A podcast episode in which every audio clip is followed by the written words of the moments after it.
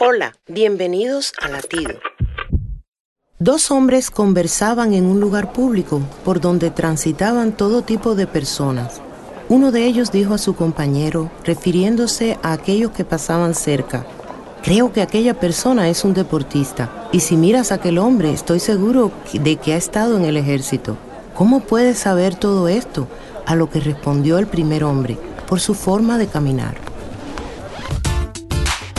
Igualmente, se puede percibir que abunda en el corazón de las personas por las acciones que realizan y aún sin pronunciar palabras se distinguen de los que siguen a Jesús, de aquellos que no le siguen, por su forma de vivir, por su caminar.